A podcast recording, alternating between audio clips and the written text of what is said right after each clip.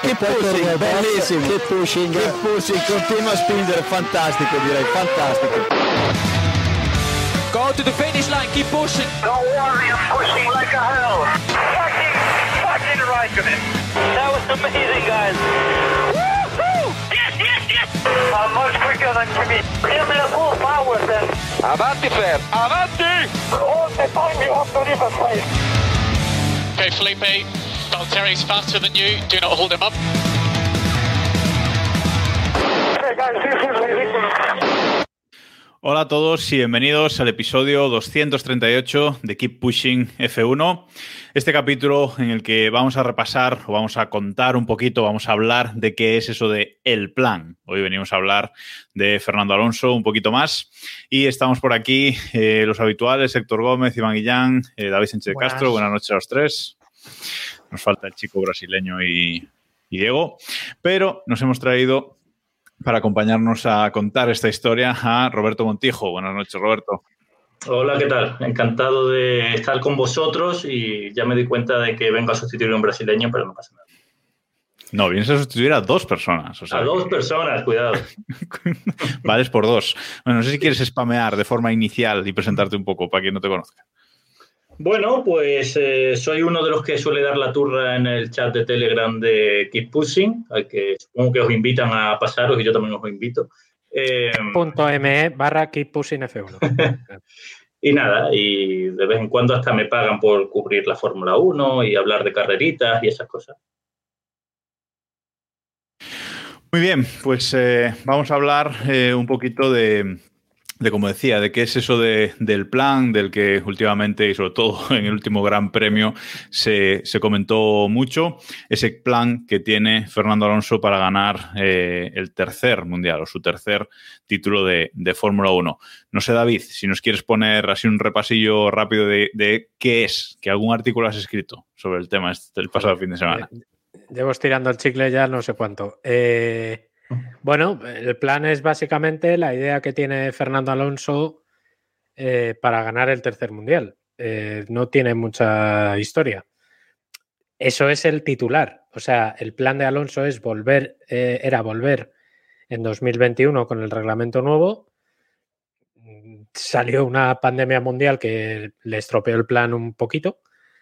Y, y entonces el plan pues se modificó ligeramente, que era estar un año aprendiendo un poco de qué iba esta nueva Fórmula 1 desde que se fue en 2018 y básicamente ayudar a la, al diseño del nuevo coche o al desarrollo del nuevo coche para 2022, cuando en teoría se van a barajar todas las cartas y todos los equipos y, ya está.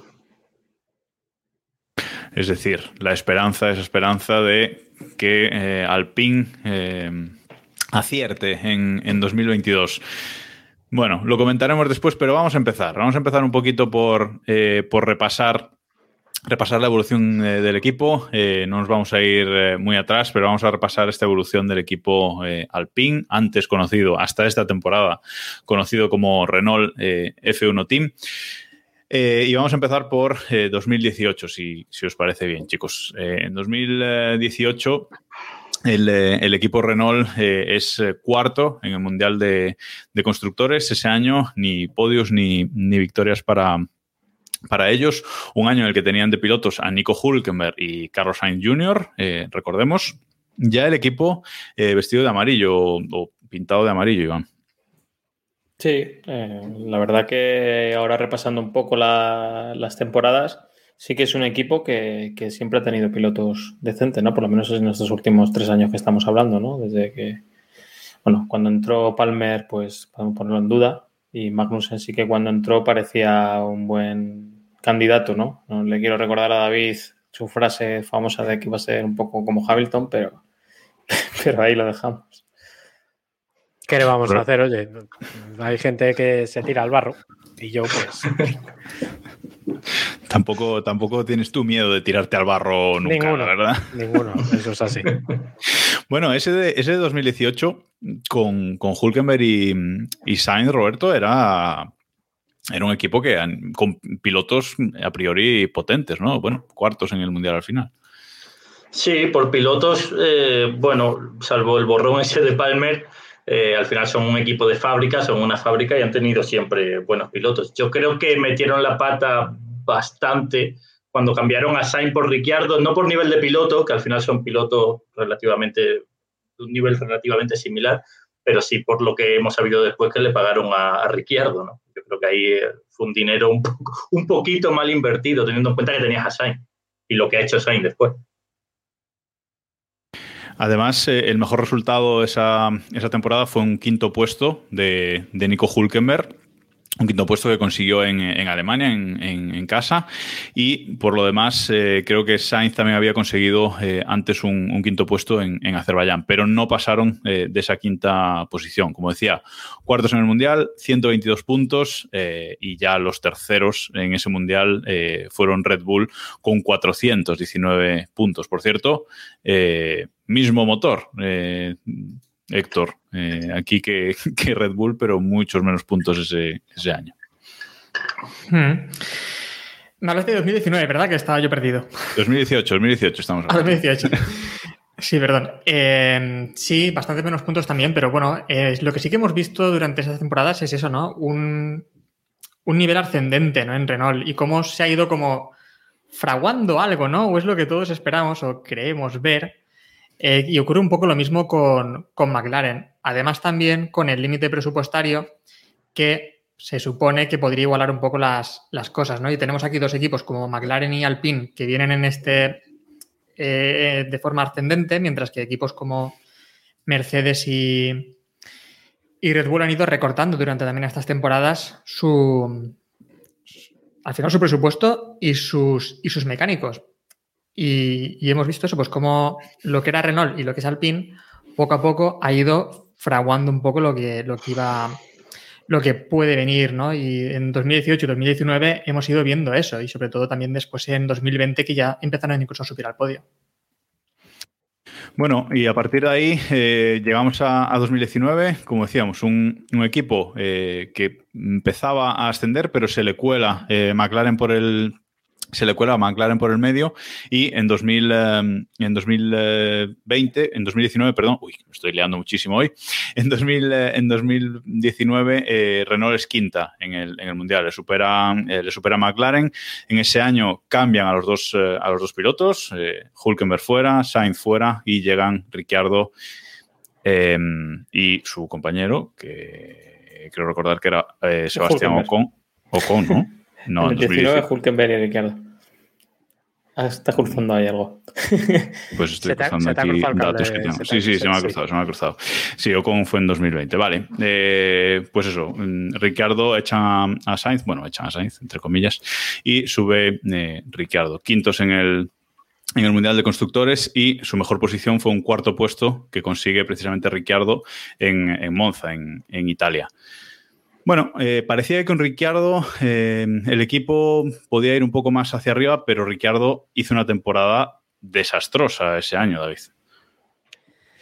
A ver, el problema del fichaje de Ricciardo es que se hizo, eh, primero, se hizo por los santos cojones, con perdón, de Cyril Abiteboul, y era el único que confiaba en, en Ricardo, em, más o menos, y sobre todo eh, se hizo casi forzado por la situación que tenía Ricardo en, Red Bull. O sea, al final Ricardo quería irse de, Red Bull, le llegó la oportunidad de Renault, ah. pero tenía, tenía esa, ese caché que al final acabó siendo un serio problema y una losa que al final ha acabado costando el puesto a, entre otros, al propio Vitebull, ¿no? Para mí ese año fue probablemente uno de los más completos de, Renault porque tenía una pareja de pilotos bastante, bueno, asimilable, más o menos, pero no dieron la altura y probablemente eh, Ricardo cuando, le, cuando tiene la oportunidad de irse a McLaren eh, no lo duda. O sea, él mismo se dio cuenta de que las promesas que le habían hecho en, en Renault no se cumplieron y que la gestión, sobre todo David Bull, fue absolutamente errónea. Sí, yo creo que eh, lo de Ricciardo, hoy que venimos a hablar de planes, pues lo de Ricciardo no respondía a ningún plan. Eh, Era, por decirlo, por decirlo de una forma suave, era un señor francés que dirigía el equipo poniendo su miembro viril sobre la mesa, diciendo, mira, esto lo hago yo porque quiero. Pero en realidad era un fichaje desacompasado porque era un piloto que venía de ganar carreras en Red Bull, de haber sido la alternativa a Mercedes en Red Bull, eh, teóricamente debería haber ido a liderar un proyecto y en lugar de ir a eso va a un proyecto que está creciendo, con lo cual llegas a un piloto que ya quiere ganar a un equipo que está creciendo. Eh, y, encima, y encima pagándole una morterada. Un fichaje, un fichaje estrella a destiempo, ¿no, Robert? Sí, sí, a ver, Ricciardo es un gran piloto y nadie lo duda, pero yo creo que no era el, no era el tempo, digamos, no era el momento de fichar a un piloto que vaya acompasado con el proyecto del equipo. ¿Estás de acuerdo, Héctor? Que no era sí, es que me hacía gracia porque nos comentaba, nos comentaba Lauriki por el chat. Mientras, mientras Robe decía que nadie duda de, de Ricciardo, Lauriki decía que es un piloto sobrevalorado. Em, en lo que estoy de acuerdo, sobre todo, es en eso, que no había un plan ¿no? con, con Ricciardo, me parece. Y es lo que em, es el, el, gran error, porque creo que Ricciardo sí que es un buen piloto, a pesar de lo que estamos viendo. Lo que pasa es que creo que le cuesta bastante adaptarse al coche. Bueno, y llegamos a la temporada 2020. Eh, Aquí sí, eh, Ricciardo sale Hulkenberg y quedan Ricciardo y, Ocon en el, en el, equipo. Ocon, bueno, piloto en teoría de la escuela Mercedes, que al final pues eh, recaba en, en Renault, piloto, piloto francés para la, para la escudería francesa. Y bueno, es un, es un año en el que Renault eh, pues vuelve a hacer otro, otro quinto puesto en el Mundial de, Constructores, eso sí, mucho más, mucho más puntos que el año anterior. En 2019, 91 puntos y en, y en 2020, 181 puntos. Además, eh, hacen eh, varios podios. dos terceros puestos de, de Ricciardo en, en Alemania y en Emilia Romagna, creo recordar. Eh, y bueno, pues es un año que parece que aquí sí, que aquí Ricciardo ya se adapta bien al coche, Ocon mmm, tiene varias retiradas y tal, pero tampoco lo hace demasiado mal y parece que, bueno, que por fin Ricciardo pues sí que sí que encaja, ¿no, Iván? Sí, a mí me sorprendió bastante el paso adelante que dieron, ¿eh? aparte de los dos podios, rondaron mucho esa zona esa zona de podio, por así decirlo, por así retirarnos un poco, pero sí que sí que estuvieron arriba, pues eso, en una posición como la que han tenido McLaren o Ferrari este año. Es cierto que se beneficiaron nombre de que Ferrari fue, fue para atrás, pero fue sorprendente, ¿no? Eh, que, que Renault pudiera llegar a ese punto. Y es lo que me extraña, y luego lo hablaremos, de esta temporada en la que han estado un pelín más abajo en el, en el escalafón. No sé cómo, como lo visteis el, el año pasado, Robert. Sí, a ver, eh, yo lo que, lo que pienso es que el crecimiento de Renault sobre todo se debió a que desapareció del escalafón Ferrari y anteriormente, el año antes, ya había desaparecido del escalafón el segundo piloto de Red Bull, con lo cual solo había tres pilotos aspirantes a los podios, tres pilotos que estaban por delante del resto y era fácil que a la que uno fallase ese puesto quedase para alguien de Renault, pero tampoco vi yo un subidón de rendimiento tan, tan grande, la verdad. Bueno, recordemos que se les metió, se les metió Racing Point por delante. Claro. Esa, temporada. Y se le, yo creo que más que, o sea, más que subidón de rendimiento, que yo creo que sí tuvo una ligera mejora, es que se mantuvieron en la línea mientras que hubo más movimientos en esa zona que les benefició, ¿no? Y ellos supieron mantenerse, que no es fácil, ¿eh? con una estabilidad normativa como la que hubo hasta, bueno, la que ha habido hasta este año, bueno, más bien hasta el año pasado, que este año sí se han cambiado más cosas, evidentemente Renault supo estar ahí, ¿no? Ya en esta situación, por eh, enfocarlo un poquito más hacia el plan, ¿vale? A, estas alturas conversacionales, ¿el, el qué, qué? El picorcito. El picorcito, ese es, de, volver. Eh, y de hecho, las primeras conversaciones él dice que las tiene más seriamente en Abu Dhabi en 2019, ¿no? Bueno. Bueno, se ve. A, mí me consta que ya hablaron ese verano, ya hubo conversaciones serias y que ya tenía varias cartas sobre la mesa para volver a, a la Fórmula 1 porque se dio cuenta de que ya en la resistencia ya lo tenía hecho y el proyecto de Toyota por el momento no le motivaba mucho más. La posibilidad de irse a la Indy me. Y, y ahora mismo lo único que podía hacer era engancharse por última vez a la Fórmula 1 porque ya no había más margen, ¿no? Entonces, esa progresión que sí hubo en 2020 fue la que Alonso le acabó de decidir de decir, vale, no voy a coger un equipo que está totalmente defenestrado como estaba McLaren cuando fiché la última vez, sino que un equipo que además conozco, que sé cómo se trabaja y que va a haber una revolución mm, empresarial que puede ser que me beneficie, que es lo que pasó más adelante. Y que es el único en el que puedo entrar. Esa pequeña parte te ha faltado de todo, de todo el discurso de los es, que, es que David nos viene vendiendo el discurso, el discurso alonsista, ¿no? O sea, no, no, no, no, nos cuenta toda la verdad, pero está bien, ¿eh, David? No pasa nada. No, no, no. Yo, yo os cuento, yo, os cuento lo que, lo que sé, más Oficial. o menos, lo que planteo. No, no, no, lo oficial no. Lo oficial. si Bueno, ya contaba, oficial solo, ya contaba algo del tema. Ya contaba algo del tema Alonso en el, en el documental, ¿no? En la primera temporada del documental de Amazon. Ya ahí al final, en el último capítulo, pues eh, ya habla de esas conversaciones con Renault, etcétera, ¿no? Iván. No, aquí nos conocemos todos, pero quiero saber si Roberto tenía la fe o la confianza en que Alonso iba a volver. Porque yo, No. por lo menos, dudaba ¿eh? mucho. ¿eh?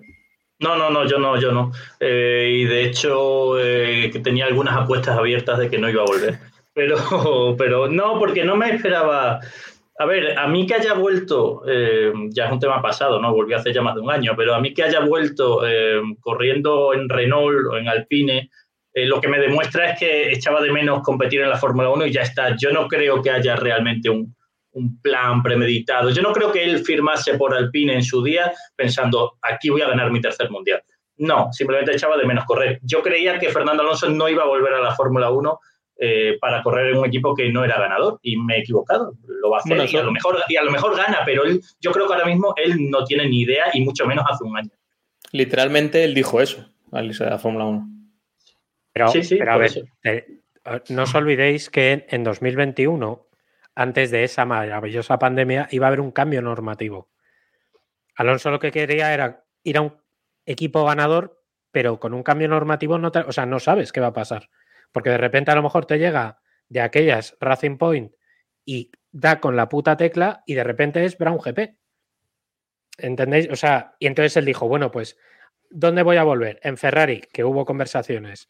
mm, casi mejor pasar. que no. Lo de Brown GP podía pasar con cualquiera menos con Haas. O sea. Claro, claro, pues por eso te digo. Entonces, al final, yo creo que el donde mejor se sintió, más cómodo se sintió trabajando fue en Renault y dijo, pues mira, que me sale bien, pues me sale bien. Que no, vuelvo a competir en Fórmula 1, como decía Robert, y a las malas, pues me entretengo. De todos modos, yo esa teoría de que eh, cuando hay un cambio de reglamento puede gan- ganar cualquiera, eh, no la veo tan así. Eh, yo creo que Alpine sí es un equipo que puede ganar. Yo creo que Alpine sí es un equipo que puede ganar, pero siempre se mitifica lo de Brown GP porque tiene la mística aquella de que era un equipo pequeño, que se compró por un euro, que llevaba el nombre de Brown.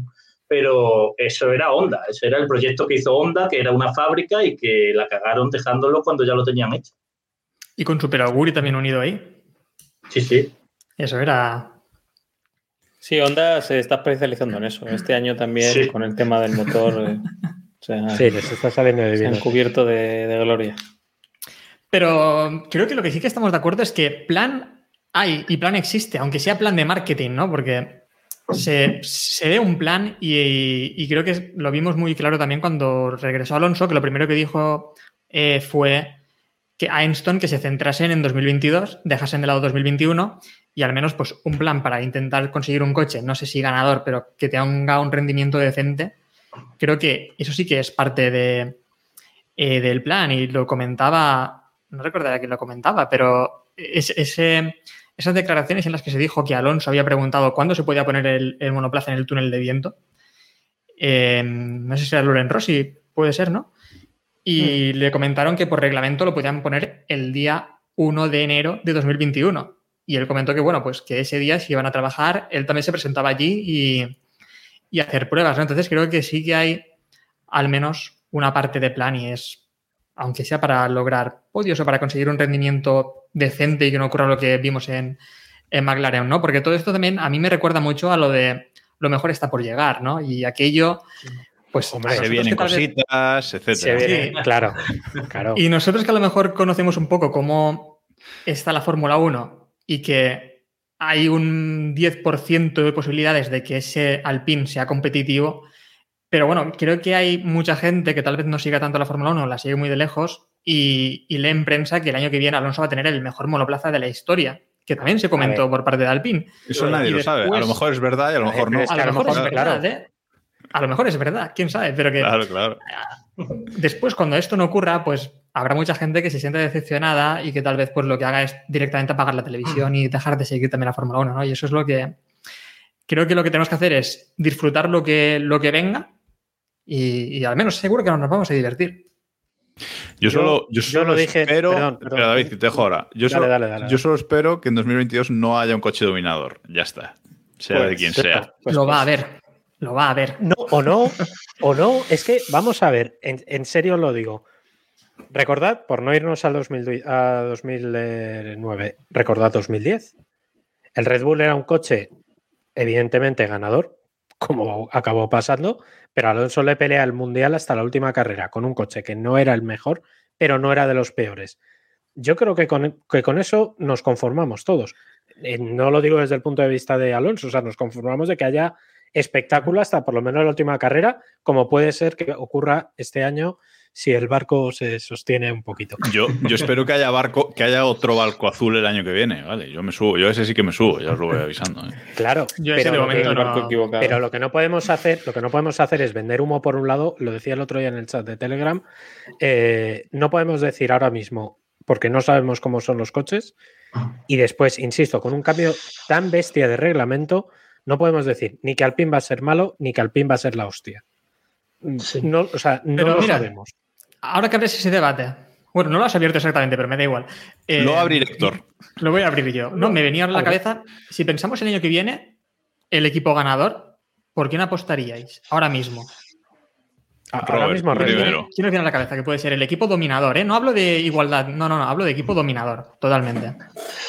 No sé, depende de si te crees a Ross Brown, que dijo que iba a capar cualquier cosa que desequilibrase la Fórmula 1, pues entonces no, va, no va a haber no va a haber un equipo dominador, ¿no? Que cape a más. Sí, que cape a más, sí, efectivamente. Pero si, si no te lo crees, es que no sé. A ver, yo sobre el plan, yo creo que es una broma, o sea, lo de el plan en mayúsculas y todo esto, es una broma que se ha ido de madre. Eh, dicho esto, no quiere decir que Alpine no tenga un plan, es que es decir, Alpine tiene un plan para tener un coche competitivo el año que viene todos los equipos, supongo. Eh, quiero decir, es como decir, eh, el Atlético de Madrid, que creo que va perdiendo, tiene un plan para meter un gol. Pues sí, claro, supongo que ese será su plan. Pero, otra cosa es decir eh, que haya una idea concreta, que yo creo que sí la hay, pero sinceramente, yo pienso ahora mismo que ni Fernando Alonso, ni nadie en Alpine, ni nadie casi en ningún otro equipo saben qué van a tener el año que viene, ni cómo van a estar los órdenes de los equipos el año que viene. Pero, pero por lo menos, por lo menos, por lo menos hay una actitud y, un, y, una idea, ¿no? De, ir hacia, de, invertir todo lo que se pueda, hasta lo que tengan, para, para, buscar ese título, ¿no? Porque yo no creo que esa actitud pues la tengan, no sé, eh, Alfa Romeo o Williams incluso. No, pero además, otra cosa también que nos hace pensar que, en, que es parte del plan, que obviamente es parte del plan de Alpine, de conseguir un coche al menos en 2022 más o menos estable es que esta temporada corren con las manos atadas porque llevan un monoplaza que yo también creo que tiene, tiene cosas ya enfocadas en 2022 y después sobre todo el motor, que es un motor que lleva congelado prácticamente 2019, al que no le han hecho casi ninguna modificación. Y el año que viene es cuando presentarán este motor, que a lo mejor después sale regular, cosas que también suelen pasar. Y, pero bueno, el año que viene es cuando sacan este motor, ¿no? Quiero decir, la temporada 2021 la han tirado totalmente el desarrollo creo que lo frenaron después de Silverstone más o menos. Ya dijeron totalmente centros en 2022 porque ya también pensaban que la quinta posición con este monoplaza era posible, ¿no? que también es algo obvio. Em, mientras que otros equipos como Mercedes o Red Bull creo que siguen aún totalmente enfocados en esta temporada. Entonces, eso también. Bueno, estábamos haciendo un repaso a, los años y llegamos eh, efectivamente a, 2021. Este año 2021, pues aparte de que sale Ricciardo y entra eh, Fernando Alonso, pues eh, el equipo también cambia de nombre, ¿no? Como para darle un nuevo pues branding, un nuevo impulso eh, diferente, pasa de Renault F1 Team a, Alpine y hay cambios sobre todo en, el organigrama. Sale el que ponía la polla encima de la mesa, que decía Robert, y entra una tríada, Iván, entra una tríada de, directores Un poco con la idea, eh, no sé si hacer algo parecido a McLaren, que también tiene varias cabezas, aunque no son tan visibles como la de Zach Brown. Pero bueno, hacen una. Le llama cabezón aquí. qué, qué gratuito. Total impunidad. No digo más. no, sí, que se va a Vitebull sin tatuaje. O sea, Vitebull era un- una persona que habían metido en Caterham. En su Es día, como, o sea, es como David, no cumple una apuesta ese tío. O sea, es que es. Yo las cumplo. Lo que pasa que ya veremos. ¿Cuál has cumplido? Bueno, alguna. Ninguna. Sí, Iván. Bueno, que Lauren Rossi es el jefazo, ¿no? Y tienen a Bukowski, el, aquel agente que se metió en problemas por el tema de la FIA y demás, eh, como director técnico, por así decirlo, y a, David Brivio, que ahora, si no, Robert nos contará un poco más de su carrera, por así decirlo, en, en MotoGP. Y un poco como director de competición, por así decirlo, o, bueno, de explotación del coche en la pista, por así decirlo. Es, ellos lo venden como un tema muy innovador, pero vamos, que es algo que, que se ha visto en, en, varias ocasiones. Y bueno, es que yo creo que este tipo de esquemas eh, necesitan mucho de, de, la confianza de unos en otros y creo que eso se logra con, con el tiempo, ¿no? Frank Williams y, y, Patrick Head trabajaron 40 años juntos y confiaban absolutamente ciegamente en lo que hacía cada uno en su lado y no se metían en el otro.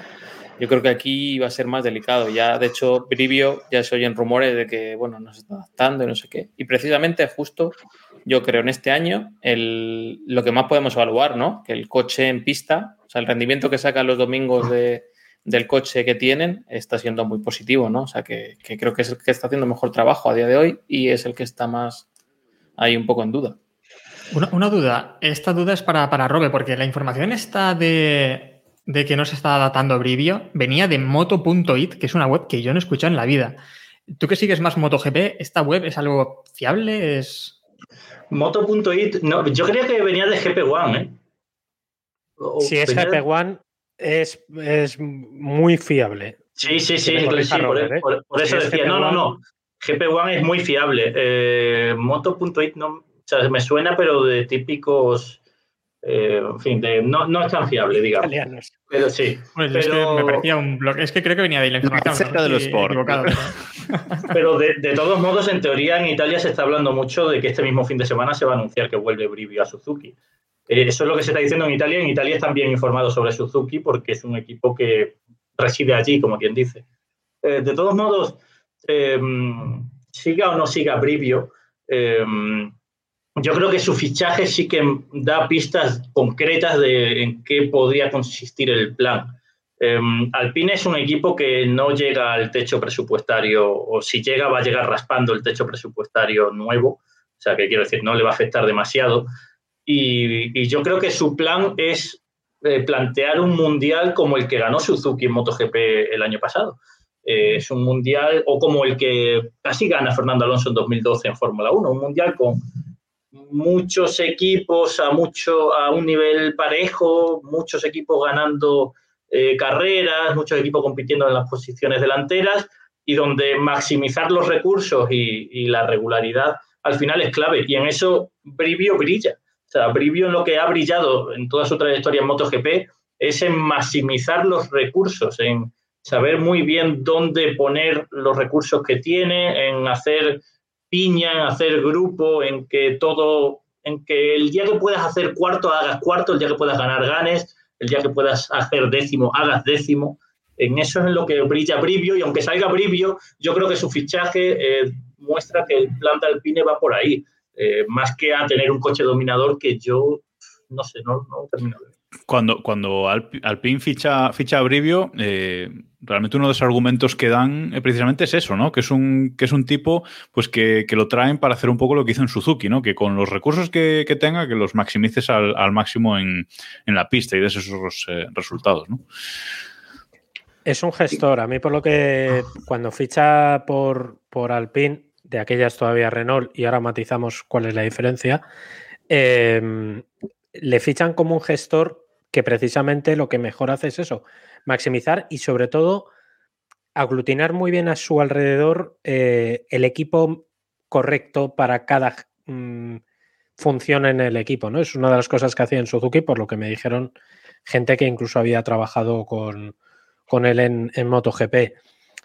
Quizá el problema es que la adaptación de un mundo tan, entre muchas comillas, familiar como puede ser MotoGP, e insisto en lo de las comillas porque de familiar tiene muy poco, es un mundo muy profesionalizado, pero no es tan laboratorio, entre muchas dudas, que puede ser la Fórmula 1, ¿no?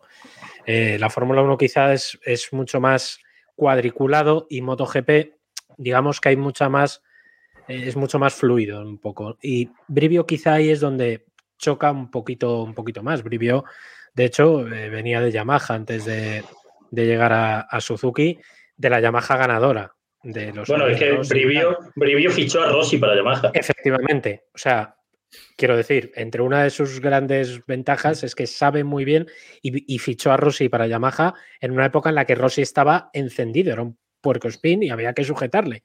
Y es especialista en fichar a la pareja de Linda Morselli, ¿no? Efectivamente. Linda Bien traído. Ese es el contacto. Correcto, Él solo tiene el teléfono de ella, luego ya.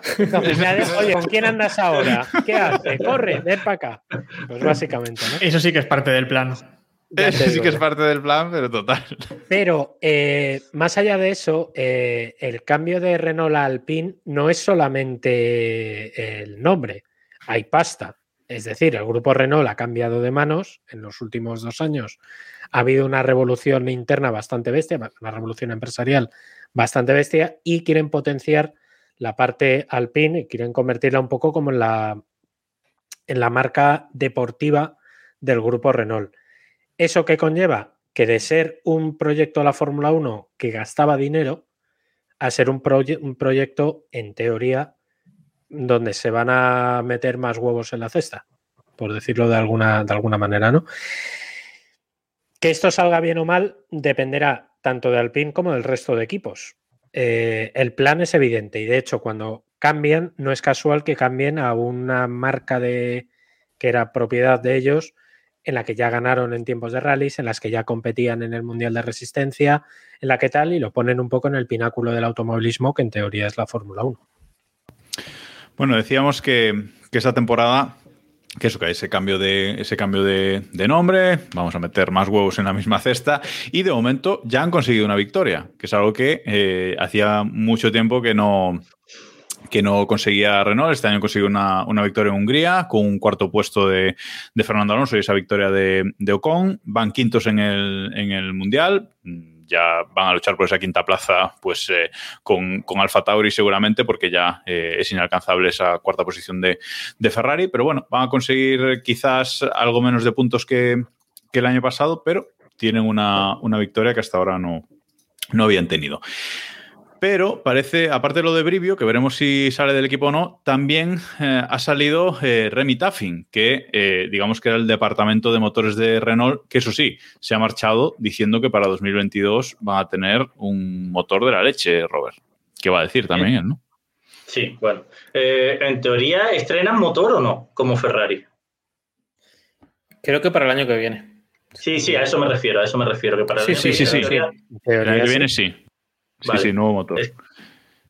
Bueno, nuevo motor que además se hablaba del turbo separado, de como Mercedes también, pero ya hablando de eso desde 2014, creo ya, porque. A mí me. Bueno, es que si lo. Perdón, David. A mí me escama mucho esta salida en este momento, la verdad. Pero bueno. Y a mí. No sé, a mí lo de cambiar el motor cuando teóricamente se va a congelar el motor me parece tirarse a la piscina, pero muy, muy de barriga. ¿eh? a mí también me da bastantes dudas. ¿eh? A, mí, me parece pruebas en el, en el banco de pruebas que no han salido bien del todo, estas pruebas ya serias. Y dijo, chico, venga, deja, deja paso que a ver si tenemos tiempo de arreglar. También os digo, se habla de que una de las grandes virtudes de ese motor Mercedes era eso. Es normal que todos los equipos estén intentando copiar el mismo sistema, ¿no? Pero ya os digo, es que recuerdo haber leído que está eh, Renault en su momento probando ese tipo de motor desde hace muchos años ya. Entonces, yo imagino que es una solución que siempre han tenido ahí, seguirán probando, no les seguirá funcionando y el año que viene veremos si funciona o lo utilizan o no. También hay una cosa y es que eh, Renault, bueno, Alpine eh, no facilita motores a ningún equipo, ¿no? Con lo cual mm, se suele decir que eso es algo que, te perjudica en cuanto a, pruebas, ¿no? A pruebas reales en, pista tienes un poco menos datos, ¿no? Si ese motor sale mal, eh, Robert, pues tienes menos datos para, conseguir arreglarlo en un corto plazo de tiempo. Sí, de todos modos, yo lo de la, la, congelación de los motores, como no lo entiendo, y yo creo que ni la propia FIA entiende en qué consiste la congelación de motores, porque en teoría, si, el motor está congelado desde la primera carrera, que creo que es Bahrein, eh, entonces, entonces ya no hay más que hablar. Quiero decir, da igual todas las pruebas que hagas, el motor está congelado, da igual que tengas todos los equipos de la parrilla, el motor está congelado. Pero no, o sea, no lo sé, no sé si eso puede aportar, si no puede aportar. Sinceramente no tengo ni idea porque no entiendo las congelaciones de motores de la FIA, porque ahora Ferrari acaba de meter un, una actualización del motor. Bastante buena, por cierto. Por eso, a eso me refiero. No, eh, no, Pero no, es para mejorar rendimiento, es para mejorar simplemente fiabilidad. Ya, ya. La fiabilidad de los resultados, ¿no? De, de Ferrari durante el año. Sí, no, en resumen es que, que, da igual, los motores están congelados, pero si alguien está descolgadísimo, pues le echarán una mano. Eso es. Esa es la sensación que yo tengo. De todas formas, eh, esto que comentaba yo de, de que Renault no, no, tiene clientes, ¿por qué pensáis que, que es? Porque eh, Rossi lo explicaba o intentaba dar una, una explicación, ¿no? Lauren Rossi, el, el CEO de, de Alpine, David. Perdón, me has, repíteme la pregunta que me has pillado. Estaba, estabas pensando en lo que yo sé que estabas pensando. No, no pasa nada. no, decía, Perdón. decía que eso que comentaba de que Renault no tenga, no tenga clientes. Eh, decía Lauren Rossi, el CEO de, de Alpine Cars, que, eh, que, no tienen crédito a día de hoy, ¿no? Después de lo que les pasó con, con Red Bull y, y, y Toro Rosso, que nadie un poco se cree que vayan a sacar ese pepinazo, por eso nadie tampoco quiere sus motores, ¿no? Claro, es que esta es otra de las herencias que dejó Avitebull. Eh, vuelvo a sacarlo a colación porque Avitebull dejó bastantes muertos en el armario de, el de los que de... le han Sí, sí, o sea, eh, no, es, no, es, no es una mala conversación, ¿eh? Pero, pero es verdad que al final el problema es que, vamos a ver, si tú tienes un coche B, tú puedes jugártela con el coche B. Y eso es así. Y lo ha hecho Ferrari, lo ha hecho Mercedes, lo ha hecho Honda o lo está medio haciendo Honda, incluso a costa de que le salga mejor con el rendimiento del Alfa Tauri que en, en, Red Bull o antes Toro Rosso, que en alguna ocasión ha pasado, eh, te la tienes que jugar. ¿Qué pasa? Que si solamente tienes un, un equipo, te lo tienes que jugar todo a lo que tú pruebes.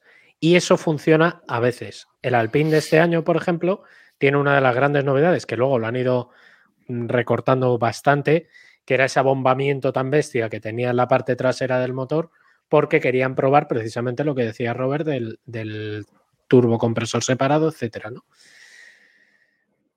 Yo creo que es una jugada arriesgada, pero no tienen más margen que, hacer eso. Es verdad, y decía el otro día, por ejemplo, Carlos Sainz, y me imagino que todos los equipos estarán dedicando al mismo tiempo, que ya ahora mismo en estas fechas del, del calendario, el 80% del trabajo que están haciendo en simuladores para 2022. Digo yo que en Alpine estarán haciendo lo mismo, igual que en Mercedes o en Aston Martin.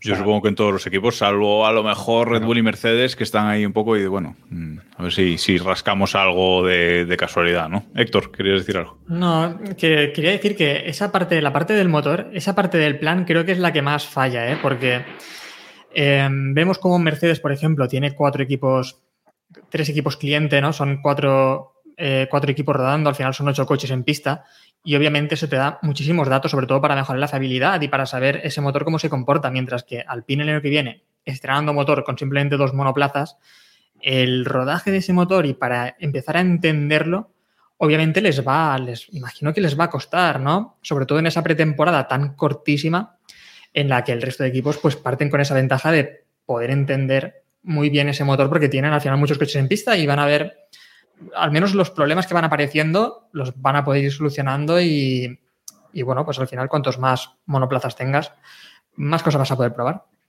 Y no solo el motor, ¿no? El año que viene cambio eh, reglamentario aerodinámico total. Por cierto, que hoy enviaba Pirelli un comunicado de que han acabado con sus pruebas de, de los neumáticos de 18 eh, pulgadas Bueno, un poquito de spam por parte de, de Pirelli. Y comentaba antes, eh, comentaba antes eh, Robert que Renault o Alpine no llega al límite eh, presupuestario. No sé si el año que viene, mm, bueno, no sé si tienen pensado aumentar ese límite o, llegar más, más hacia arriba o qué equipos pensáis que pueden llegar a, a ese límite presupuestario. Aparte, evidentemente, de Mercedes y, y Red Bull, que esos dos van a llegar seguro. No sé Ferrari cómo está. Cinco equipos. A ver, eh, creo que tenemos. Bueno, Red Bull y Mercedes obviamente se sobrepasan, pero muchísimo del presupuesto y son los Y que más tienen que recortar. Y Ferrari también. Mac- y Ferrari, perdón, sí, Ferrari obviamente también. Sí, que a Ferrari le gusta equipos. tirar el dinero. Los otros lo usan bien, pero a Ferrari le gusta. Y después creo que tenemos a McLaren y Alpine que más o menos deberían estar en el límite presupuestario. Más o menos, si no un Y- poco por encima, un poquito por. McLaren ya Y- recortó y- el año pasado. y Aston Y bastante. Aston Martin. Martin. Y hasta eso te iba a decir. Que Stroll pondrá lo suyo también para llegar. Me imagino. Sí, sí. Aston Martin lo bueno es eso, que, hombre, año que viene imagino que es muy pronto para ya hablar de equipo campeón, pero tienen buenos cimientos porque son un equipo que sabía hacer un monoplaza. Los cimientos los están haciendo ahora de la nueva sede, sí, sí. Exacto. Un equipo que sabían, le- le sabían falta ser fichar- competitivos. Le falta fichar un piloto, ¿no? Exacto. Eso sería, estaría bien también. Pero bien. Saben hacer un monoplaza más o menos competitivo también con ese motorazo Mercedes. eh, con Bueno, saben fotocopiar. sencillo. No, pero incluso en temporadas anteriores siempre han sido un equipo que en alguna carrera siempre destacaba, ¿no? Tenía así buenas actuaciones y equipo de mitad de tabla, pero equipo así bastante, en algunas ocasiones competitivo. Y ahora se encuentran que les llega un pastizal y esas áreas en las que seguramente saben dónde podrán invertirlo, pues seguramente eh, tengan muy claro, ¿no? Dónde utilizar ese dinero. Mientras que equipos como Red Bull, Mercedes y Ferrari no saben lo que es hacer un monoplaza con ese, con ese dinero, ¿no? Les empiezan a recortar y imagino que los problemas van a ser grandes en estos equipos. ¿Vosotros Oye, qué, creéis que qué casualidad. No, perdón, iba a decir que qué casualidad, que es algo que llevo todo el año pensando y, y se me ha vuelto a aparecer en la cabeza ahora, que en el cambio de reglamentos que ha habido este año, de 2020 a 2021, eh, los dos que han bajado rendimiento han sido Mercedes y Aston Martin. Los No, dos que más casualidad. rendimiento han bajado han sido ellos. Casualidad, nada. Ya, ya, ya, era ironía, era ironía. No, claro, ¿Vosotros creéis que el ego de, de Lawrence Stroll entrará en la fábrica nueva o, o tendrán que hacer otra fábrica? la puerta, la puerta la están haciendo más grande, más ancha. Hombre, que imagino que el arquitecto eso lo tiene en cuenta, ¿eh? Como Digo prioridad. Sí, sí. Bueno, eh, vamos, a, vamos a hacer una pequeña porrita aquí en medio antes de ir a la parte final del plan, que son los pilotos. Vamos a hacer una porra eh, que comentaba antes eh, Héctor. ¿Qué equipos creéis que estarán arriba? Tres equipos. No os pido ni que me los ordenéis, pero tres equipos que, que pensáis que van a estar arriba, Iván. Tú quieres que yo conteste rápido y, y- y sin más, ¿no? Luego me Para no darte tiempo a pensar. Luego Para me que... deja justificarlo. Y ojo, Sí, sí. esto después aparecerá el año que viene. Este trocito de aquí lo vamos a cortar mil veces. Yo creo Así que, que cuidado. Red Bull, McLaren y no sé cuál será el tercero. eh, esos dos son mis favoritos. Te vas a pensar el tercero mientras responde el resto. Bueno. Héctor. Eh, yo creo que, no sé si es corazón o cabeza, pero es- creo que Ferrari puede estar en, en esa lucha como equipo competitivo. Em, Es de lo que vive, que es echa de lo para que atrás. vive el equipo, es de lo que vive el equipo rojo de ilusión. No pasa nada. O sea, Sí, si está bien. exacto. Y, y ahí tengo un barco que ya lo, lo enseñé, que encima es un barco de Ferrari y se llama Ilusión, que eso es, es maravilloso, es, es precioso ese barco. Que Iván pasó por allí, no sé, quiso hacer una foto y todo con el, con el barcazo de, de Vaya. Ferrari. No lo fuera a gafar. Exacto. Em, creo que. Bueno, Ferrari creo que puede estar ahí. Imagino que al final em, yo hablaría de esos tres: Ferrari, Mercedes y, Red Bull, que al final son los equipos más competitivos. Aunque el recorte, imagino que les pasará factura, el motor de Mercedes, obviamente, va a tirar lo mismo. Y son tres equipos, además, que tienen. No tienen motor. Pero bueno, yo ¿no? tenía que decir tres nombres y este hombre está aquí echando la tarde. no, no, no, pero este sí quiero terminarlo. Este sí que quiero terminarlo. Y es que al final yo me Te fiaría de cortamos los el equipos micro. también. Me fiaría de los equipos que vienen con motor propio, ¿no? Y, por eso descarto a McLaren y, y Aston Martin, por ejemplo. Bueno, después de esta chapa, eh, Héctor apuesta por los tres más ricos, ¿eh? O sea que está arriesgando Sí. de momento. Robert, te toca. Yo creo que va a haber muchísima igualdad, de verdad. No creo que vaya a haber un equipo súper dominante, pero pues no voy a mojar mucho. Voy a decir McLaren, Red Bull y Mercedes. Bueno, David. Yo no sé, eh, esto me va a costar bastantes ownets, pero yo elimino a Mercedes de los favoritos para el año que viene. Os lo digo así de claro. Eh, para mí los del año que viene van a ser Red Bull. Joder, es que me cuesta meter a Ferrari, pero habrá que meter a Ferrari y McLaren o Alpine. Van a estar ahí. Y luego explico por qué descarto a Mercedes. Vale, Iván, espero que tengas el tercero ya pensado, ¿eh? Si podéis meter al piño, puedo meter a otro que me lo diga el corazón. Pero bueno, no lo sé. De verdad que, ve, de verdad que ve, de verdad que veo a esos dos, porque creo que, creo que la mano de James Kay se va a notar en el coche en McLaren por primera vez en todo este tiempo. Y, y creo que Niwi pues tiene una mano que no tiene el resto. Creo que este esta, esta cambio normativo beneficia mucho a los diseñadores que, que plantean un coche de cero, que tienen esa capacidad de, ponerse un diseño blanco y, realizar el coche. Y creo que hay mucha gente de esta de Allison, el propio Bukowski y demás, que, están muy acostumbrados a evolucionar sobre una base. Y ya el discurso. Pues yo directamente Red Bull, McLaren y Alpine. Ya está. Van a quedar Ferrari imposible y Mercedes pues la va a cagar. La va a cagar por primera vez en, mucho tiempo. No, no va por ahí, no va por ahí. Mercedes está empezando a dejar de meterle pasta al proyecto. Ya recordemos, recordemos que aquí tenemos una apuesta.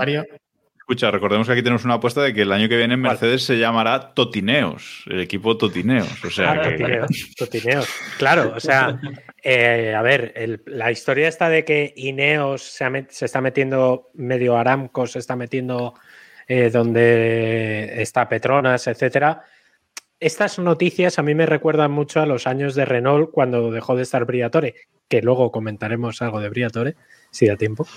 Eh, y estos movimientos empresariales en donde ya ves que no, no están poniendo toda la carne en el asador como estaban hasta hace poco, cuidado. Mercedes Hamilton, desde luego, no pone carne en el asador. Eso. No.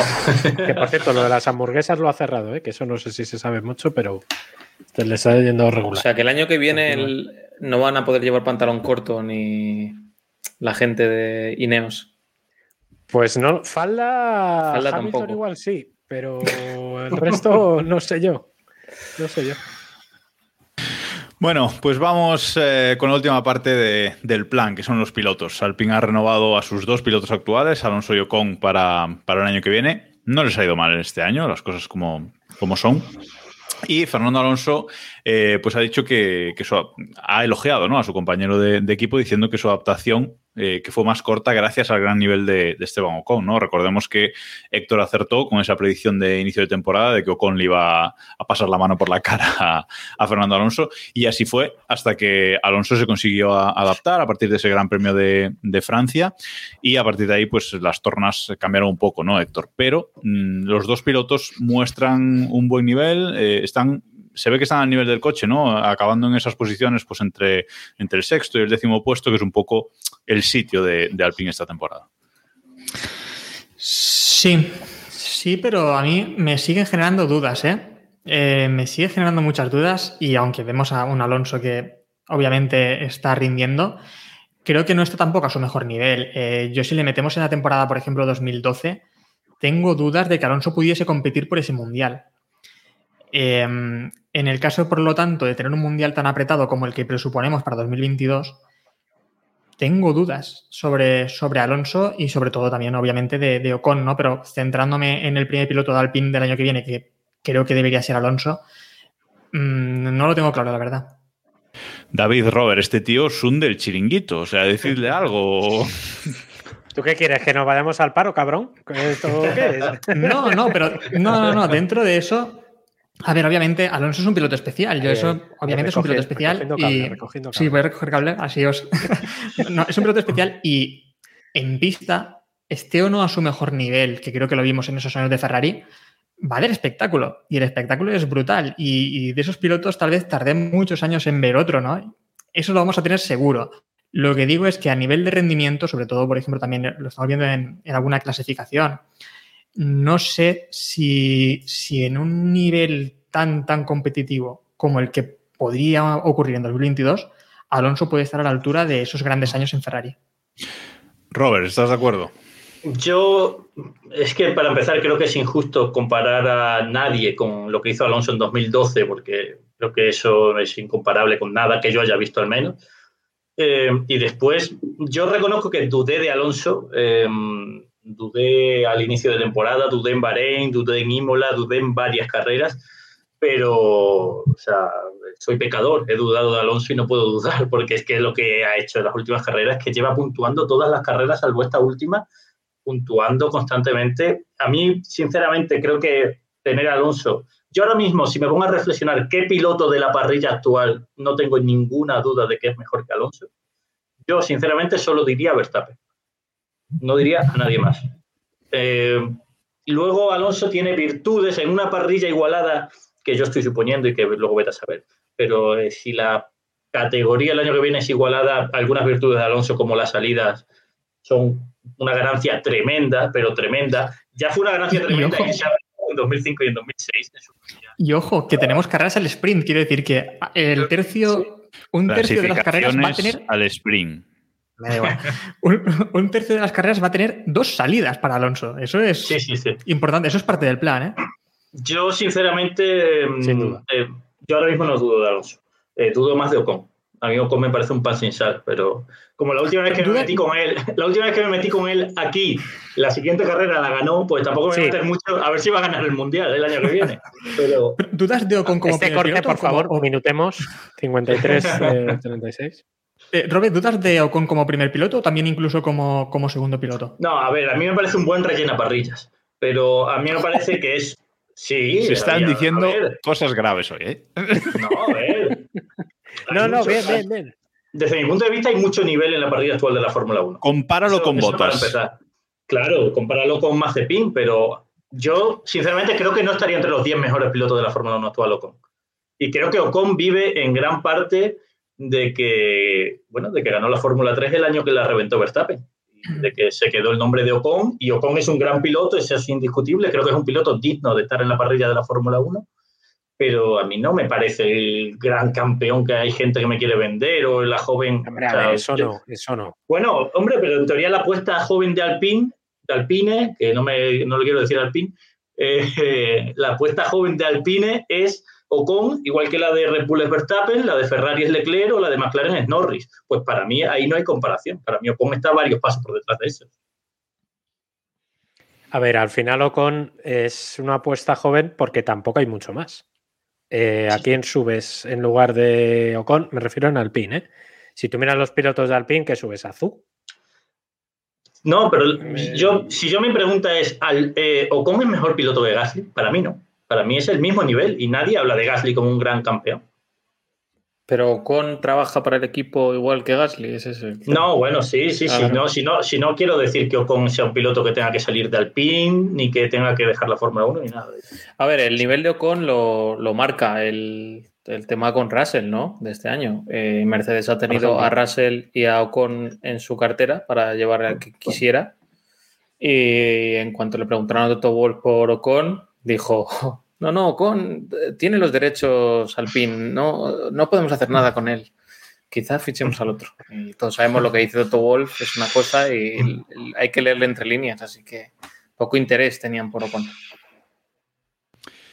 Quiero recordar, y estamos poniendo en el directo de Twitch, gracias a todos los que nos estáis viendo y dejando de lado la Champions, esa competición menor, eh, el tier list de pilotos que hicimos aquí en, en Keep Pushing, eh, en el que pues Ocon está 1, 2, 3, 4, 5, 6, 7, 8, 9, 10, 11, en la posición 11. O sea que casi que tenía razón Robert, que ni siquiera lo, lo colocamos entre los 10 mejores pilotos de, de, la. Para quien, nos oiga, para quien nos oiga, está a la altura de Stroll, joder, de Stroll, de Mazepin, de Mick Schumacher, de Checo Pérez y de. Pero yo no sé qué, esto, yo este día no estuve y se nota, pero no pasa Esto es solo nada, del chicos. rendimiento, esto es solo el rendimiento de esta temporada, ¿no? Eso es. Sí, exacto, sí, sí, sí. Sí, sí, sí, hay, sí, que, sí. hay que dejarlo claro. Bueno, sí, sí. Vale, vale, vale. Sí. o no. A ver, está al nivel del equipo. Hombre, es que parece que estaba, estaba Ricciardo último. A mí eso me parece blasfemia. Eso era, es el de este año. Luego tenemos otro de, que hicimos a, final de la temporada pasada, en el que toda esta gente decía que era un puto desastre, perdón por el taco, y yo le defendía un poco, pero bueno, eso no se, no se recuerda tanto. Joder, ¿Alguno? ha ganado una carrera. Sí, sí, por eso. ¿Alguno aquí, aparte de Héctor, eh, duda de Alonso? Porque yo tampoco dudo de él. o sea, el año que. No he dicho que dude, ¿eh? Digo que... Vamos a darle para atrás. No. no, he dicho que dude de que esté a su mejor nivel, que no es lo mismo, ¿eh? Pero, a ver. Ya, pero, pero la pregunta es: la pregunta es, con un coche ganador, evidentemente, o, el, segundo coche de la parrilla, ¿lo ves capaz de ganar un mundial? Yo sí lo veo capaz de, ganar. sí, sí, eso sí, eso obviamente, obviamente sí. A ver, eso no hay duda.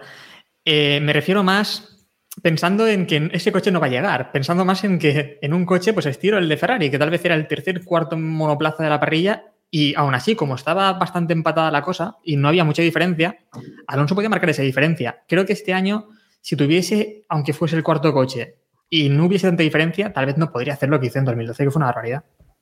Yo creo que sí, ¿eh? yo creo que no ha perdido tanto a principio de temporada sí, pero ha demostrado que en cuanto se ha conseguido adaptar al coche, ha sacado lo mejor del coche directamente. O sea, no sé. Yo También yo creo que el, nivel, o bueno, sí, la valoración, el nivel que hacemos de muchos pilotos cambiará el año que viene porque los coches van a ser totalmente o, o en parte diferentes de conducir. Con lo cual, mm, quizás estamos hablando. Mira, hay más, hay más convencido, Robert, porque ahora hay más convencido, porque justamente Alonso sí que es un piloto que, ante los cambios. Que se adapta rápido. Es de los primeros que, pilla algunas claves, ¿no? Y pilla algunos truquillos que a otros pilotos les cuesta bastante más, ¿no? Y lo, vimos, por ejemplo, en Zambor también y demás. Hay un tema sobre esto que, yo recuerdo muchas veces, y no sé si lo he comentado en el podcast. Eh, cuando cambiaron los neumáticos lisos a esos estriados, que ya hemos vuelto a los lisos otra vez, eh, no sé si recordáis, Weber cuando debutó en Fórmula 1 era rapidísimo, o sea, metía el Jaguar en primera fila creo que un par de veces, cuartos, terceros, cambiaron el tipo de neumático y Weber era el piloto que luego quedaba detrás de Hatefield, de, de Vettel, o sea, era incapaz de calificar cerca de su compañero de equipo. Y solo por el tema de los neumáticos.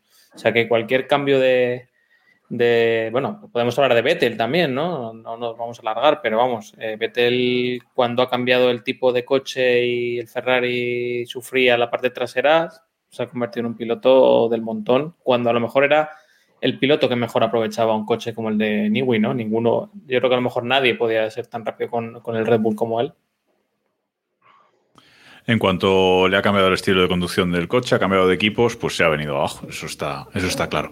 Pero luego hay otra cosa de, Fernando Alonso que es eh, su fiabilidad, ¿no? Eh, su nivel de, fiabilidad, poníamos en el guion fiabilidad plena, ¿no? Este año, eh, bueno, ha tenido solo una, una retirada, la primera, en la primera carrera de, de la temporada. Sí es cierto que ha tenido otros malos resultados, pero bueno, eh, siempre lleva el coche a casa, siempre intenta sacar eh, lo mejor del coche y sabes que sabes que es un que es un tío fiable y que no, que no te va a fallar. Que eso, en una temporada con coches nuevos, que seguramente vaya a haber muchos abandonos eh, en la primera mitad de, temporada, también es importante, ¿no, Robert?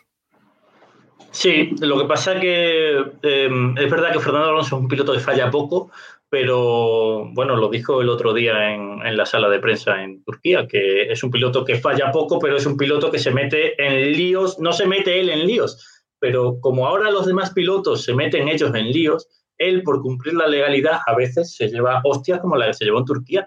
¿Cuántas veces han llevado a Alonso en los últimos años, contando también 2018, 2017 por delante en una salida? Muchísimas veces. ¿Por qué? Porque no se salta curvas, cumple la legalidad y al final se ve metido en los líos de otros. O sea que por ahí lo de la regularidad de Alonso yo creo que ha cambiado por cómo ha cambiado la forma de legislar la Fórmula 1. Pero bueno, ahí también hay parte del plan, también está ahí, ¿eh? También está en lo de saltarse las curvas y en lo de... Cierto, cierto.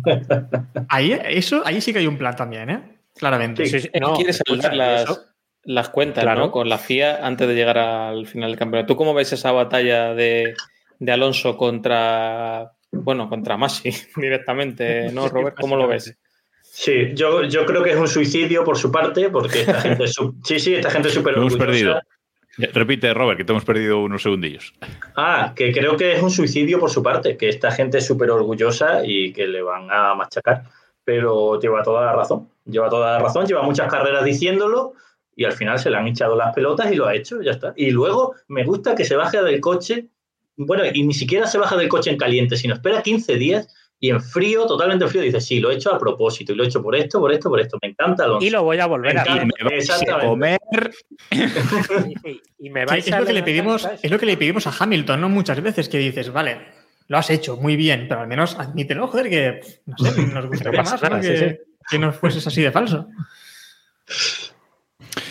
Bueno, pues eh, veremos, veremos esa, esa temporada que viene lo que, lo que puede hacer Alonso. Yo no sé si esta guerra de los comisarios que estábamos comentando, ¿creéis que le puede pasar algo de factura en una- el año que viene en una hipotética situación de estarse jugando el, el título, ¿no? Que a lo mejor alguna decisión dice más y bueno, ya me has tocado las pelotas el año pasado, a lo mejor me escoro por un lado. ¿no? Yo creo que Hay- no, Hay, ¿eh? un, hay un precedente muy claro, que le pasó en 2010. Es verdad que no era con Masi, era con Whiting, pero le pasó en 2010. Se quejó en una, en una carrera, no sé si os acordáis, en Valencia 2010, que Hamilton adelantó Ah, el coche de seguridad. Adelantó el coche de seguridad Hamilton.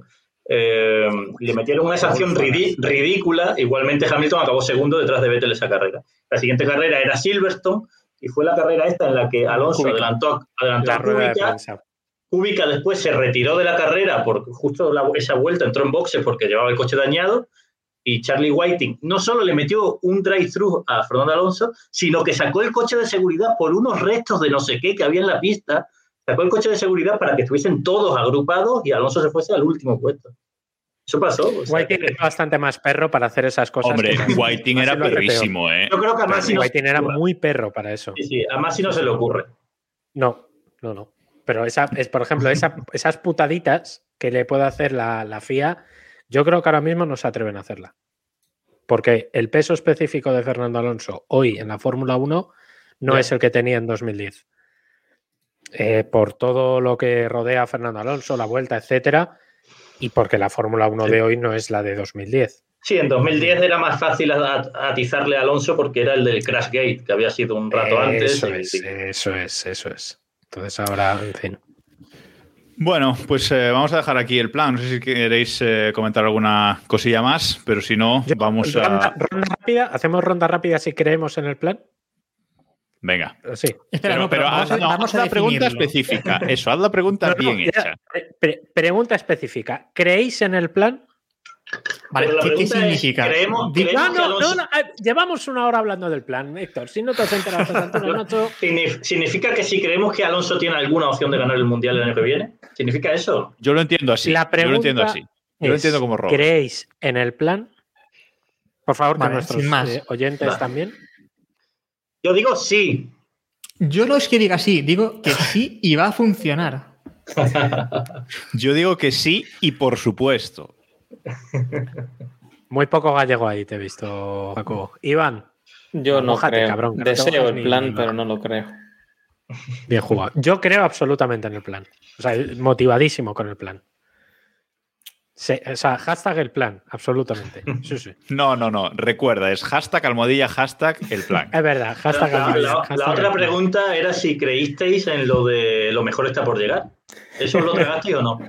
Joder, esa, esa Mucho que- más que esto, vamos. Esa, Es muchísimo mejor. Sí, sí, sí, sí, sí, sí, sí, sí. Totalmente. Bueno, ahora sí, vamos con noticias. Vamos con noticias que esta semana ha habido alguna cosilla eh, interesante, entre ellas que nos han presentado el calendario de, el calendario de 2022. Un calendario, de su puta madre. un calendario de Perdón. 23 carreras con los calificativos que, le queráis poner.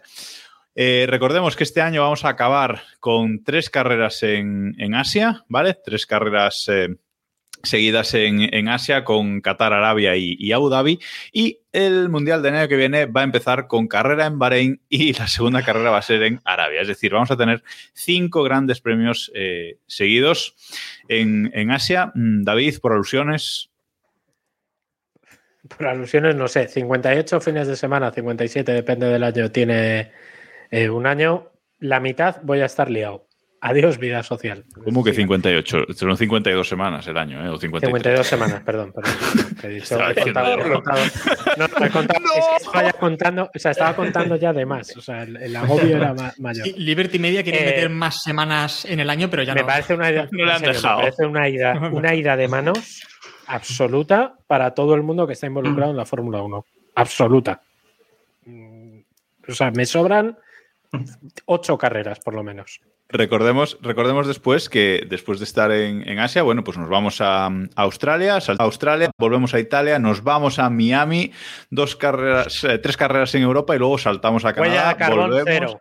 Mis cojones. Sí, sí, sí. Es decir, hay unos, hay unos saltos, Robert, hay unos saltos de, de- de- de aquí para allá en vez de juntar carreras en los mismos continentes que yo realmente, o sea, lo entiendo, pero no, no le veo justificación alguna. Es un poco lo, lo que decía antes Héctor de, de Hamilton. Si ya sabemos que lo hacéis por la pasta, decidlo. ¿Por qué no decís? Claro. ¿Por qué no decís lo, hacemos por el dinero? Porque nos interesa el dinero de Arabia Saudí, el de Miami, el de donde sea. Porque ellos venían con el discurso de que iban a traer las carreras europeas de nuevo, los circuitos clásicos y tal. Que es verdad que los han traído por la pandemia de casualidad, pero no cuela, ya está. Y encima, eh, lo que estabas comentando, de que hacen viajes de carrera europea, Miami, carrera europea. Luego otra carrera europea, Canadá y otra carrera europea.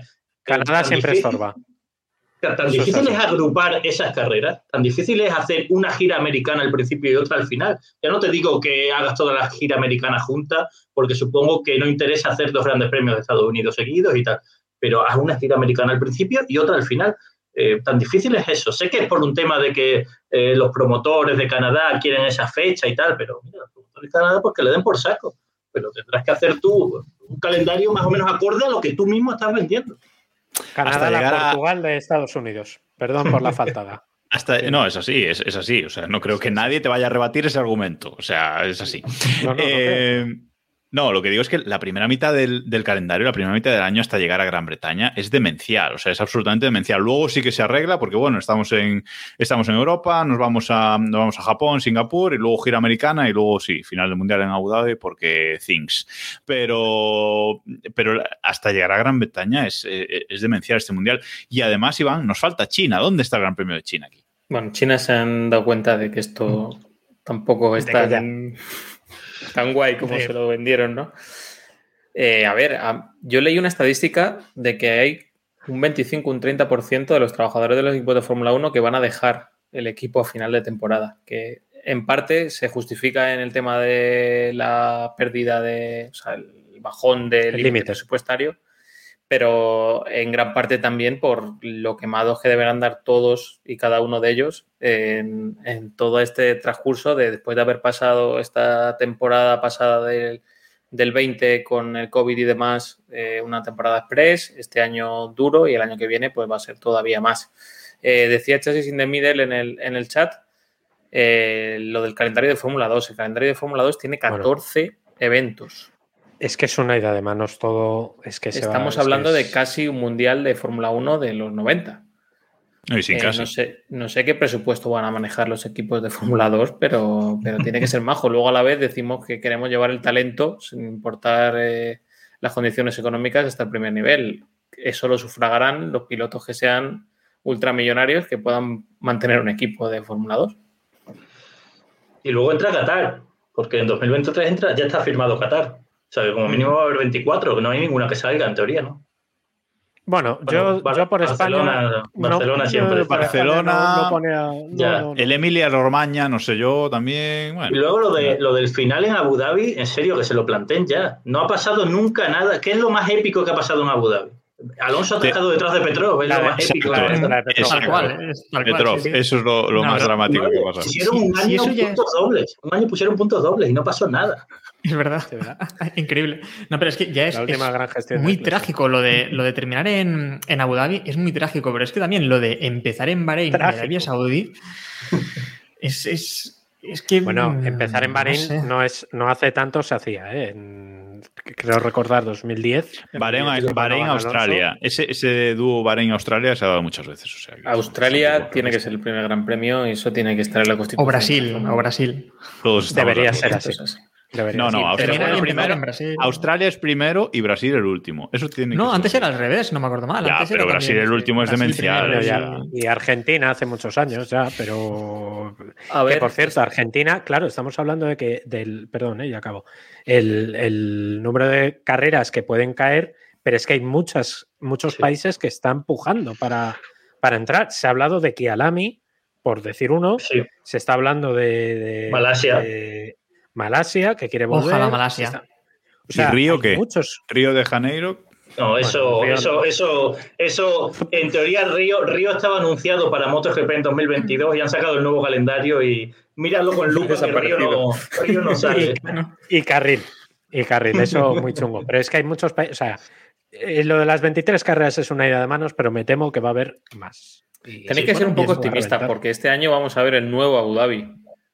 Que Es verdad. es un circuito que, que- Es a que cambia está- totalmente. Yo creo que cambia totalmente. Que no, no Lo que vamos más a me interesa reconocer. de Abu Dhabi va a ser si aparece el rey emérito o no. Eso es mi interés en esa carrera, porque ya estará el mundial decidido. O sea que Ojo, ojo Y lo que acaba de decir incluir- David. Ya estará el mundial decidido. lo tengo Sí, clarísimo. Sí, sí. Vale. Hay Vamos que a dejar incluir el- también Vietnam por aquí, ¿eh? En algún sitio habrá que meterlo. Dios No, mío. no, no. Por la Eso- India. No, no, no, eh, Vietnam se fue al carajo, eh. Vietnam yo Mejor, creo que porque a mí la forma de. Sí. Hubo alguien del gobierno, me suena eh, haber leído esta historia, de que alguien del gobierno Sí, metió sí. mano ahí y y aquello... lo- sí, sí. Y fue por eso. El promotor, de Bueno, hecho, que era. el promotor del. el Sí, sí, el promotor. Sí, sí. de Vietnam. Y- No, pero yo pensaba que esto lo pillaría otro y no sé, al final dices el promotor, pues mete otro pasta y él estaba todo hecho, ¿sabes? Es que. Huele- ¿Cómo se nota que eres valenciano, eh? Huele, eso que iba a decir, huele a Valencia. Bueno, seguimos, seguimos, ya que tenemos que, que ir acabando. Eh, otra noticia, que esta, es, esta sí que es eh, lamentable, sobre el Gran Premio de eh, Arabia.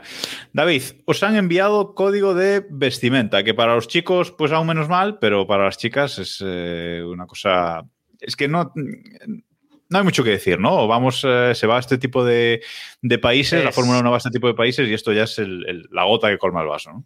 Es, pues eso, básicamente las mujeres no pueden llevar falda por debajo de, por encima de la rodilla, no pueden enseñar escote, la palabra textual es tienen que llevar un escote decente, eh, no pueden tener cubiertos, No pueden enseñar hom- hombros. por encima del codo. Mm, es que Una cosa, esto también ocurre en el Vaticano, ¿eh? Que- y no está tan lejos. Ya, pero no organizan una carrera de Fórmula 1. O- un ojalá, también te digo, ¿eh? Ojalá. Pues yo solo- Cuidado, no des pistas. Yo No, solo, yo solo espero que Hamilton eh, el jueves ya directamente hackee el sistema y aparezca con falda. No, o sea, es, es, lo que único Hamilton que- lo que tenía que hacer es Vettel- negarse a ir. Eh, Vettel a lo mejor Vettel sí. digo que no. Vettel sí, pero Hamilton- falta escocesa. Cuidado, Hamil- Hamilton a ver si no aparece con el burka como apareció en... con el No turbante, extrañaría como nada. apareció en Bahrein. no me extrañaría nada. Pero, insisto, estas cositas, el blanqueo que se está haciendo Arabia, y lo digo muy en serio y muy cabreado, eh, que lo está haciendo, por cierto, el dueño del Newcastle, que Sí. está acusado por la CIA de haber matado a Jamal Khashoggi, entre otras barbaridades que ha hecho ese señor. ¿Es Khashoggi eh, o bin Yo siempre lo he leído no sé Kasirogi, pero bueno, no pasa nada. Casi, bueno, puede ser. Eh, en fin, este blanqueo que se está haciendo en Arabia, que, que tiene el Dakar, que tiene un montón de cosas que a nosotros nos entretienen mucho. La Copa del Rey de España. De la. Copa del Rey de España. La for- la Copa del la. Vale. Bueno, la Copa del Rey, cuidado la final de la Copa del Rey, cuidado la final de la Copa del Rey para no dentro de mucho.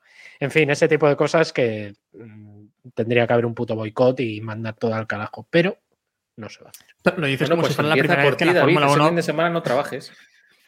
Lo dices, David, como si la Eh, Fórmula 1 fuese la primera vez que va a terrenos un poco democráticos, como aquí Valencia, por ejemplo, también. China, China ¿Cómo se ha caído este año porque se ha caído. Como España. todavía de-. A ver, O sea, pero que hemos visto... de la democracia. Hemos, hemos visto un Fórmula 1 con publicidad de Bin Laden, o sea, si es que ya lo hemos visto todo. Correcto, de Saudi. Hay que matizar eso, ¿eh? pero no tenemos tiempo. Pero ponía Bin Laden en el coche. No, no, no ponía. No Bin Laden, matices, Iván, Eh, eh, seguro que no. Yo creo que sí ponía No, no, Bin pone. Bin Laden, seguro. Ponía- Ponía Bin Laden. Sí, sí. Yo estoy casi convencido de que ponía. Bin Laden animales. Lo busco. Que no ponía claro Bin que lo Laden. Lo voy a buscar. Sí que ponía Bin Laden, obviamente. Joder, no. Bueno, lo buscáis, sé. lo buscáis mientras vamos a comentar los Ah, horarios. Shh, los De horarios de este fin de semana. Gran premio de, Gran Premio de Estados Unidos en el circuito de Austin, Texas. Me estoy Eh, agobiando mucho. Y ese Gran Premio tiene unos horarios que yo no recuerdo estos horarios. en- Vale que el año pasado De no tuvimos Gran Premio de Estados Unidos. Pero no recuerdo estos horarios. Estamos viéndolos ahora en el, en el directo de, de Twitch. No recuerdo estos horarios tan locos en un Gran Premio de Estados Unidos. Eh, vamos a repasarlos. Libres, es que son los libres 1 son a las 6 y media de la tarde, mm, vale, me, me puede encajar. Libres 2 a las 10 de la noche, que ya me parece tarde. Eh, eso el viernes. El sábado, libres 3 a las 8 de la tarde y la clasificación es a las 11 de la noche. Todo esto hora de España, ¿eh? hora peninsular eh, española, ¿vale? Eh, a las 11, una clasificación de 11 a 12 de la noche, una clasificación. Es extraño, mm, por lo menos la carrera del domingo es a las, es a las 9, pero mm, va a ser una carrera que va a acabar a las, a las 11 de la, de la noche. Yo no recuerdo estos horarios tan tardíos para este, para este gran Los de los No sé si libres, me sí. estoy equivocando. Los de la clasificación puede ser. Clasificación y no. carrera, no sé. A mí clasificación no me suena que sea tan tarde, pero los los libres sí, porque yo recuerdo, tengo muy a fuego lo de enviar las crónicas a las 11 de la noche con los del cierre metiéndome presente. Eso sí que lo, lo tengo presente, pero la clasificación puede ser que fuera antes. Y la carrera sí que es a las 9 normalmente. ¿eh? Sí, la carrera sí, pero Si la no, clasificación, la clasificación tan No, tarde clasificación no, no, me, no me suena, la verdad. Pero bueno, eh, eso, cuidado porque es un horario mm, diferente, eh, apuntáoslo. Y estamos viendo ahora en el directo de, de Twitch que efectivamente mm, Héctor tenía razón y ese coche patrocinado por Saudia Obviamente. No recordaba yo esto. por Bin Laden. ponía Bin Laden En el 78. pequeñito. Eh, Iván, No imagino que no lo puede explicar, pero creo que era una, empresa petrolera, ¿no? De la familia Bin Laden. El, a ver, el tema es cuando entran patrocinadores árabes por el Masoro Oye, creo que se dice, el que era de Taj, Oye, que luego se llevó Taj y su dinero a McLaren. eh, pues eso, mete patrocinadores árabes y hay por un tubo. Eh, hay que decir que era familiar de, no era el Bin Laden himself. No era- no. Pero ponía, pero ponía Bin Laden, que es lo que actuó- queríamos, actuó a dónde queríamos de llegar. De siglo. A finales del siglo pasado, mejor dicho. Bueno, y acabamos, que hoy nos hemos pasado muchísimo del tiempo, culpa de Robert todo. Eh, no, es broma.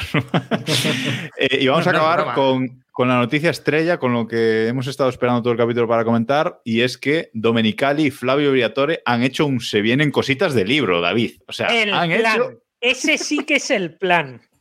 Eh, No se sabe qué va a pasar, porque lo van a anunciar este fin de semana, pero a mí me, ya vuelve Flavio, vuelve la ilusión. Yo ya no quiero saber nada más de. Ya, ¿Compras todo, David? todo. ¿Compras todo lo que te venda Flavio?